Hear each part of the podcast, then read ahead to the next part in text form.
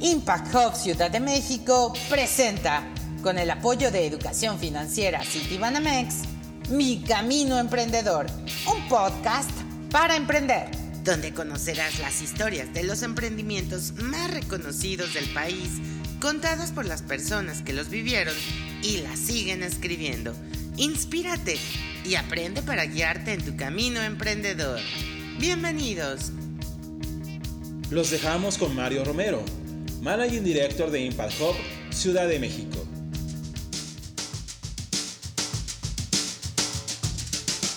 Hola a todos, bienvenidos nuevamente a un episodio más de Mi Camino Emprendedor, un podcast para emprender. Mi nombre es Mario Romero y como en todos los episodios siempre traemos invitados, emprendedoras y emprendedores eh, sobresalientes mexicanos que nos compartan su experiencia para poder inspirarlos a todos ustedes, motivarlos y conozcan cómo ha sido este camino emprendedor de los que ya emprendieron. Eh, hoy tenemos una invitada de lujo desde Oaxaca. Nos acompaña Marta de Bancos y Blancos, este emprendimiento social Blancos y Bancos. Eh, perdón, Marta, ahorita nos, corregirás todo también. Este emprendimiento, como ya lo dije, que es, que es oaxaqueño y que además de tener productos padrísimos elaborados por las comunidades eh, de ahí con las que trabaja Marta, que también ahorita nos, nos compartirá un poco más, eh, pues tiene toda esta revaloración de técnicas y tradiciones eh, para pues, el consumo de diferentes industrias y sectores. Entonces estamos muy contentos. Marta, ¿cómo estás? Bienvenida a Mi Camino Emprendedor. Hola Mario, ¿qué tal? Me da muchísimo gusto poder platicar contigo y compartir pues algo sobre mi experiencia en este emocionante mundo del emprendimiento. Para ti, ¿en qué momento fue que escuchaste la primera palabra sobre emprender, sobre emprendimiento, este concepto que a veces no lo logramos eh, digerir bien. ¿Cuál fue ese momento en el cual tú escuchaste por primera vez y qué generó en ti este concepto de emprender o emprendimiento? Fíjate que yo no sabía nada sobre el emprendimiento hasta que pues empecé a desarrollar un proyecto, pero recientemente, ¿no? Hasta que nació Blancos y Bancos.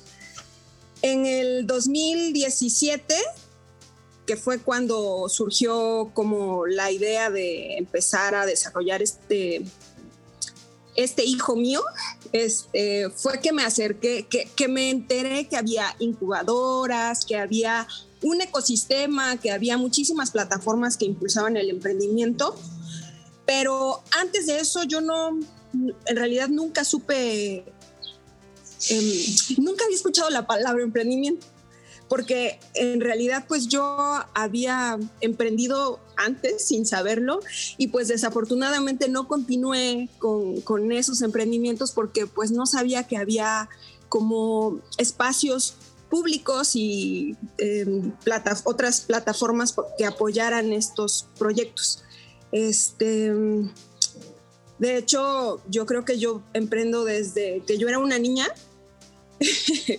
pero mi mamá tenía una tiendita y de la tiendita pues eh, salíamos a, domicilio a las colonias alrededor de la casa a vender. Llevábamos este, medio kilo de frijol, tomate, verduras, todo tipo de cosas, este, em, dulces, y íbamos casa por casa, mis hermanos y yo, tocando de puerta en puerta para ver si la gente nos compraba, ¿no? Y abarcar con un poquito más de lo que eh, podía abarcar la tiendita que tenía mi mamá. Después, este, de hecho, yo me pagué mi carrera vendiendo, vendía, mataba pollo, compraba pollo, lo mataba y lo vendía. Y así pude como solventar toda mi, bueno, casi toda mi carrera. Y este, creo que eh, es que eh, cuando empecé con blancos y bancos y cuando empecé a conocer otros emprendimientos, me, me acordé mucho de ese periodo en mi vida. Y dije, bueno, es que en realidad este, este negocio que yo tenía tenía muchísimo potencial, pero como no había alguien que me dijera o que me asesorara, yo bueno, no tenía nada de conocimiento al respecto, pues simplemente un día lo terminé y cambié de emprendimiento y empecé a hacer otro tipo de cosas. este, pero porque eh, desconocía por completo sobre mm, cómo nace un emprendimiento, cómo se vuelve una empresa a futuro, ¿no? Todo. Perdón, y, justo entonces, tú eras emprendedora antes de saber que, este concepto de emprendedor, ¿no? Sí, exactamente. De emprendimiento. Eh, y entonces tuviste ya varios proyectos antes, ¿no? Como decías, este, cuando eras pequeña. Este, eh, el de los pollos también. El de los pollos, eh, que después dejé el de los pollos porque el lugar en donde yo vendía era un, me prestaban un pedacito de una tienda. Entonces me dijeron, no, ya no puedes vender aquí porque como resultaba muy buen negocio, se iban a quedar con el negocio. Se lo apropiaron. También sí, este, sí, sí, sí. Y empecé después con un, como, em, pues yo tenía que pagar mi inscripción, mi transporte, mis alimentos, pues todo completamente de, mis estudios universitarios este, empecé a poner uñas y ahí uñas acrílicas, ya sabes, ¿no? Las uñas falsas que nos encantan a muchas mujeres. y de hecho ahí enseñé a algunas compañeras del tecnológico y, o sea, si en realidad, si, si en la misma escuela hubiéramos sabido que, que esto podía tener un potencial mayor o de crecimiento, pues seguramente este, pues habría funcionado muy bien. Pero pues te digo, sin saber, ya estaba emprendiendo y sembrando por ahí la semillita entre mis compañeras para que cada una tuviera su, su, propio negocio, sus propios ingresos y de esa forma pues salir adelante. También promoviendo el emprendimiento entre, entre tus compañeras y, me parece muy interesante lo que dices, ¿no? Porque en todas estas experiencias que has tenido, eh, sin saber ¿no? lo, que, lo que era en ese momento el, emprendimiento y, sobre todo el ecosistema emprendedor, como bien mencionaste, ¿no? todos estos eh, instituciones de, apoyo, de soporte que tienen muchos emprendedores. Eh, pues ahí estuviste también no solo emprendiendo, sino también aprendiendo, ¿no? Que, lo mencionaste en, todas estas experiencias. ¿Cuáles fueron esas lecciones que, te fueron dejando estos emprendimientos? ¿Cómo no se mermaron estas ganas de emprender? Porque me dice, uno se acabó, el otro igual y te lo robaron ahí en la tiendita, el otro pues ya pasó de, interés. ¿Cómo, ¿Qué aprendiste eh, en este proceso antes de llegar a blancos y bancos? Pues mira, en realidad fue como en mi caso fue la necesidad lo que me llevó a, emprender en esas ocasiones. Y, cuando nace Blancos y Bancos, no, no, no una necesidad personal, sino una necesidad colectiva. O sea, algo que yo vi que había un problema alrededor de mi, de mi familia, de mi comunidad, en todo mi entorno. Te digo, yo en el 2017 tenía un empleo muy bonito, era un empleo gerencial, tenía un puesto pues, en donde ganaba muy bien, eh, era un trabajo muy agradable, ya tenía yo algunos años trabajando ahí en la administración pública de aquí del estado de Oaxaca. Y em, hay una cosa que, detona que, yo empiece a ver a mi alrededor, porque en realidad como que te enajenas, ¿no? Eh, de pronto, pues como cuando tienes un trabajo de ese tipo, tu vida es una rutina y solamente eh, te enfocas en cumplir resultados y dejas de ver qué más pasa fuera de, ese pequeño núcleo. Y en el 2017, pues entonces yo me empiezo a acercar a, renuncio a mi empleo y me acerco a las incubadoras para ver qué, qué, qué, qué era una incubadora y qué podía hacer con la idea que yo traía en esa incubadora. Entonces, voy a las incubadoras, me acerco a una que era como la, la que tenía un curso por abrir en esas fechas y me entero que existe un instituto oaxaqueño del emprendedor, que es algo que también, que es algo nuevo, ¿no? Porque en Oaxaca creo que no, en la administración estatal no había existido un instituto que promoviera como tal el emprendimiento, ni que se llamara de esa forma y que tampoco sabes que, qué tan fácil es acercarte a, ese, a esa dependencia y qué tan sencillo es recibir acompañamiento. Entonces eh, empiezo a desarrollar un poquito, a pulir la idea que yo traía y a ver qué puedo, qué puedo hacer con ella mucho más de lo que yo tenía planeado en el origen.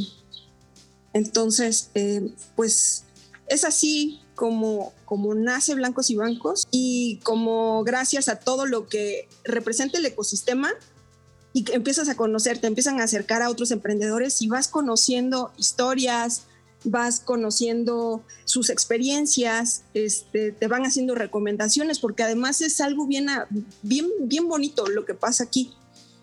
Em, no hay ningún tipo de, celo, ¿no? O sea, comparten información con muchísima facilidad, este, son muy solidarios los compañeros emprendedores, entonces para mí esto ha sido una experiencia muy, muy, muy agradable. ¿Qué crees que fue lo, más importante para, para que tomaras esta decisión? ¿No fue que viste un problema, como lo comentaste, o, que tenías una idea, eh, que tenías una pasión por algo? ¿Cómo fue esa mezcla para que tomaras la decisión de emprender? Fue, fue una mezcla de dos cosas. Primero, la necesidad de crear, que eso eh, siempre he traído como esa, esta cosa de, me llamaba mucho el, el, hecho de crear muebles, em, de arreglar cosas. Yo no sabía nada, ¿eh? no, soy una aficionada carpintera, tapicera y costurera. No tengo formación como tal. O sea, he aprendido sobre la marcha. Y primero, pues era em, que vi que tenía cierta habilidad y que podía explotarla, pero lo más importante fue que, bueno, yo en el 2016 pierdo a una de mis hermanas. Ella fallece y deja dos niños huérfanos. Y bueno, yo pienso que mi hermana podía seguir viva si las condiciones de vida en nuestra comunidad, en nuestro estado, fueran otras para las mujeres. Pero pues no es así. Em, este municipio es un municipio muy inseguro, este, violento, es un, lugar en donde no es como el ideal para que las mujeres vivan con seguridad. Y bueno, estando en ese trabajo que tenía, pienso, yo voy a hacer algo desde aquí, ¿no? Desde mi empleo y voy a apoyar a mis colaboradoras, a mis compañeras y voy a hacer, hacer, hacer. Pensaba muchas cosas, tanto que me metí a estudiar. Yo soy ingeniera industrial, pero me metí a estudiar este, otra carrera en administración pública para complementarla y así hacer mejoras en, en la administración pública o al menos en el espacio en el que yo estaba, pero que fueran mejoras que, que se vieran reflejadas en, en beneficio de las mujeres que colaboraban para esta institución pero es muy difícil, vi que era muy, muy complicado porque, pues para empezar, ni siquiera mi trabajo era seguro, ¿no? Entonces, eh, si le hablaba yo a algún superior o algún jefe sobre mis propuestas, me decían, sí, sí, sí, pero al ratito ya llegaba un compromiso político que tenían que cumplir y se iba ese jefe o no se podía o no había recursos, entonces pensé, bueno, tengo que hacer algo que salga de mis manos y con el que, de, de lo que yo tenga control pues así es como decido empezar con un proyecto que al principio era, bueno, me gustan los muebles, me, me aficiona demasiado la carpintería y la tapicería y la decoración este tipo de cosas pues voy a intentarlo, ¿no? Y empecé a prepararme un poco con, con, lecturas, con videos, de forma autodidacta fui aprendiendo, intentando, y pues así fue como empiezo con este proyecto, con base en mi, mi gusto por crear cosas y con base en la necesidad de ofertar empleo a mujeres en situación de vulnerabilidad en mi comunidad, que claro que mis recursos son muy pocos cuando yo inicio, yo inicio pues con la idea de que en unos años se logre, ¿no? Y poco a poco ahí vamos eh, creciendo y va consolidándose un poco más este proyecto y al final pues yo creo que sí vamos a lograr ayudar a muchísimas mujeres a través de esto, de un trabajo digno. Y además te rompe con muchísimos estereotipos de género, ¿no? Porque se se dice que o se cree que tareas como estas, como carpintería, como tapicería, son específicamente tareas de hombres. Y cuando una mujer las hace, sí es, este, sí es un shock. y, y pues te empodera mucho. Y justo interesante eh, esta mezcla, como bien mencionas, de los, los, los gatillos que te llevaron a, emprender, ¿no? Ahora ya este emprendimiento que, con el cual llevas ya varios años, eh, que fue pues esta problemática que viste, que viviste, ¿no? En, personalmente, ¿no? Con la situación familiar, eh, pero también que pudiste encontrar cómo resolverla con algo eh, que te gusta, ¿no? Esta parte de decir, a mí me gusta, me llama la atención, el, crear muebles, ¿no? La tapicería.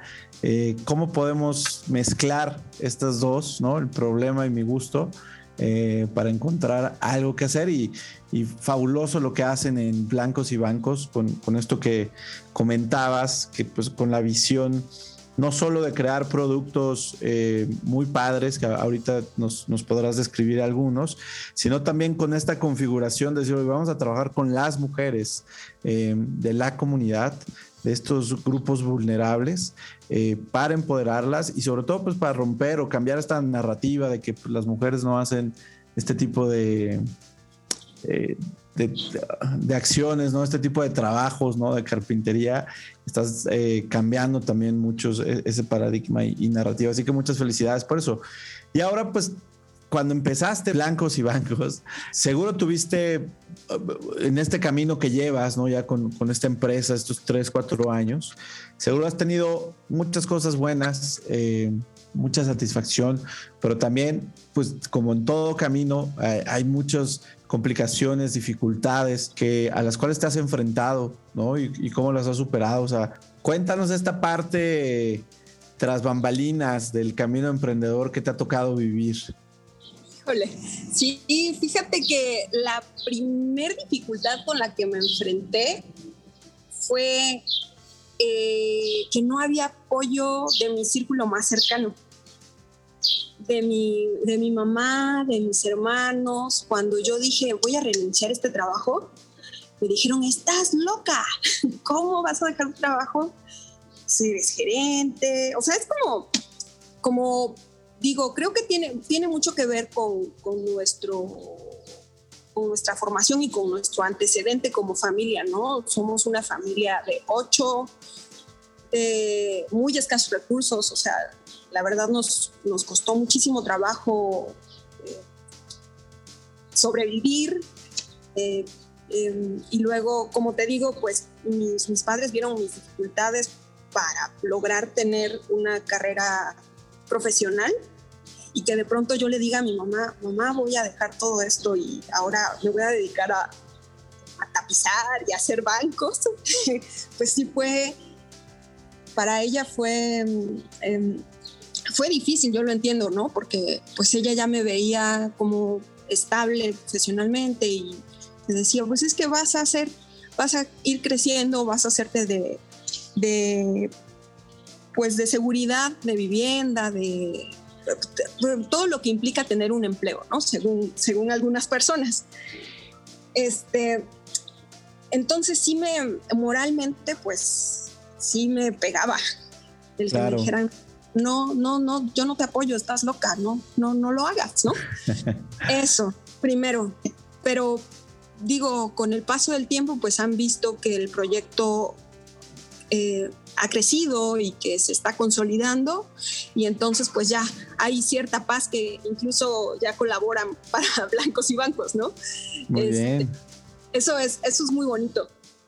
Y bueno, otra cosa que pasó, pues cuando yo empiezo, el tipo de productos que manejamos son productos que se intervienen por artesanos, que esa es otra parte bien bonita de este proyecto.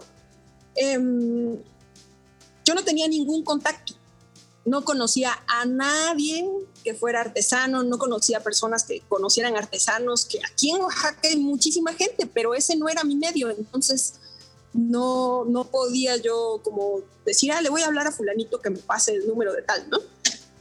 Fue ir a las comunidades, empezar a buscar tocar puerta por puerta que te la cierren y te digan no o no hablo contigo. Me pasó algo muy gracioso en un, en un este, pueblo que se llama San Vicente Coatlán, que está aquí en los Valles Centrales, con el que ahorita trabajamos con, con 20 artesanas de ese pueblo. Okay. Este, eh, la primera vez que fui, fui a buscar a una maestra que yo encontré su teléfono y sus datos en un libro, porque ella em, es una artesana muy reconocida, que es la maestra María García. Este, y le hablé por teléfono y me dijo, sí, venga a mi pueblo. Pues claro, pero su pueblo está bien lejos, tuvimos que cruzar un, arroyo. Para llegar. Y luego cuando llegamos, este, la gente de este pueblo, aunque está muy cerca de aquí de la ciudad, habla, hablan zapoteco todavía. Y yo les preguntaba, oiga, ¿dónde está la casa de la maestra María García? Primero me volteaban a ver y se hacían los que no me veían, ¿no? Okay. Eh, la gente, bueno, es como es un pueblo con problemas agrarios y mucha, mucho conflicto social, este, pues desconfían de la gente que se extraña a su comunidad. Entonces, pues, me costó como dos horas encontrar su casa en la misma cuadra en donde estábamos. Donde estabas preguntando. Sí, porque la gente se niega a darte información sobre, sobre la misma gente del pueblo. Eh, te, te, tuercen la cara y no, no quieren hablar contigo, ¿no? Es, es difícil a, adentrarte a, a ciertos lugares. Y entonces, bueno, el primero es eso, encontrar a los artesanos y luego convencer al artesano de que colabore con un proyecto como este, porque como hay mucha sobreexplotación del trabajo artesanal, eh, sobre todo en indumentaria, pues los artesanos ya están hartos de esto, ¿no? De hecho, hay otras artesanas de San Antonino Castillo Velasco que, eh, de hecho, la misma maestra, este, Juliana Marta Cernas, que es la directora de este grupo de artesanas de San Antonino, eh, en una plática posterior me dijo que cuando llegué, lo primero que pensó fue, ay, otra que viene a robarse nuestro trabajo, ¿no? Una más. Una Ajá, más. Porque, porque eso sucede, o sea, la gente llega y dice, ay, mira, quiero su blusa, pero quiero comprar su blusa y revenderla. Entonces, pues yo llegaba con una propuesta diferente yo eh, llegaba a contarles un poco sobre la idea del proyecto que era que es, somos mujeres o va a ser un proyecto y, eh, que el ideal es que las mujeres que colaboren aquí aprendan carpintería, tapicería y costura y queremos intervenir estos productos con su trabajo, pero no queremos comprar un huipil y destazarlo, sino traemos el material y en colaboración vamos desarrollando el tapiz o el producto final. Y pues ya hablando un poco con ella sobre a profundidad sobre el proyecto, pues van aceptando y así poquito a poquito fuimos buscando artesanas, artesanos, platicándoles del, proyecto del proyecto y convenciéndolos de poder colaborar con nosotras. Ese fue así como, creo que fue lo más difícil. Y más difícil. otra cosa, el, el recurso, la lana. Claro. Eso también siempre le falla a todos los, los emprendimientos. El recurso sí. no, no, siempre está. Pero como tú mencionas, ahorita la parte complicada de convencer a personas, personas cercanas a ti, ¿no? Que al momento de decirles, oye, voy a dejar toda esta comunidad, esta, esta seguridad que tengo con, con el trabajo para pues emprender algo. Y luego encontrarte también con el hecho de que con quienes querían trabajar era difícil convencerlos de trabajar. Pues sin duda también es algo de lo que pasan muchos emprendedores y emprendedoras al, momento de iniciar, es la parte de convencer, ¿no? Algo que no está hecho, que todavía no existe, pues cómo la gente se convence de que va a funcionar, de que se sume, de que te apoye. Eh, y sobre todo pues con estas eh, como beneficios también, ¿no? Que soy pues es todo para el bien común y para ayudar a la comunidad y todo. Y es complicado. Para todos los que nos están escuchando, pues sí, estos primeros pasos ah, como bien lo dice Marta, el dinero es una parte importante, pero el convencer, el conseguir apoyo, no económico, sino apoyo de, talento, de conocimiento, de contactos, pues es una parte complicada. Y para ir cerrando, Marta, muchas gracias por, compartir todo esto y, muchas felicidades por todo lo que estás logrando con blancos y bancos ahí en Oaxaca con las comunidades. Pero para ir cerrando, ¿qué consejos o, qué le dirías a alguien que está empezando a emprender, alguien eh, que tiene estas ganas de emprender? ¿Qué le compartirías ¿no? de tu experiencia, de lo que has vivido cuando emprendiste y no eras emprendedora y ahora que ya eres una emprendedora hecha y derecha, ¿qué le compartirías a estas personas? Bueno, la diferencia entre, entre, entre ese, ese tiempo en el que empecé y no sabía que lo era y ahora que lo soy, es que cuando empecé con blancos y bancos, lo primero que hice, de las primeras cosas que hice, fue, aunque mi producción era así chiquitita, en un cuartito microscópico y todo, eh, le di formalidad. ¿Cómo? Fui al SAT, me di de alta. es que es de verdad que parece que no fuera tan importante, pero eso sí te impacta. Porque sabes que tienes un compromiso, primero. Entonces, el darle esa seriedad a tu proyecto y no decir nada más, voy a probar a ver si funciona, no es, a ver, me comprometo a la formalidad de mi proyecto. Y la primer, el primer paso creo que es eso, hacerlo formal ante las instituciones correspondientes. Entonces, el ir al SAT, dar de alta tu, darte de alta como RIF, este, que, que los compromisos de, son, son menores, ¿no? Por si no tienes, como dices, ay, le tengo miedo a pagar impuestos, de RIF hay maneras, hay maneras de hacerlo. Sí, claro. Eso creo que es lo, lo primero que debería hacer, perdón, cualquier emprendedor cuando ya tiene un negocio, cuando su idea de negocio ya está andando, cuando ya empezó a vender. Eso. Claro. Y este, el ponerte un salario creo que es algo sumamente importante porque si, em, también eso te da cierta seguridad ¿no? Como emprendedor, aunque seas tú solito, porque así empezamos muchos, empezamos solos. Entonces, eh, creo que sí, claro que no ponerte un salario en donde se vaya todo, todo tu dinero. Hay que ser razonables en ese sentido. Claro. Eh, acercarte a las instituciones, a todo lo que promueve el emprendimiento en tu entorno. O sea, lo más cercano. Y además hay muchísimas plataformas que desde tu computadora o desde tu teléfono te pueden ayudar a como a consolidarlo, ¿no? Eso creo que es lo ideal. No, no estás solo en este camino. Siempre va a haber alguien que te, que te oriente un poquito o que te acerques con otros emprendedores y conozcas sus historias, cómo le hacen para resolver este o este otro problema.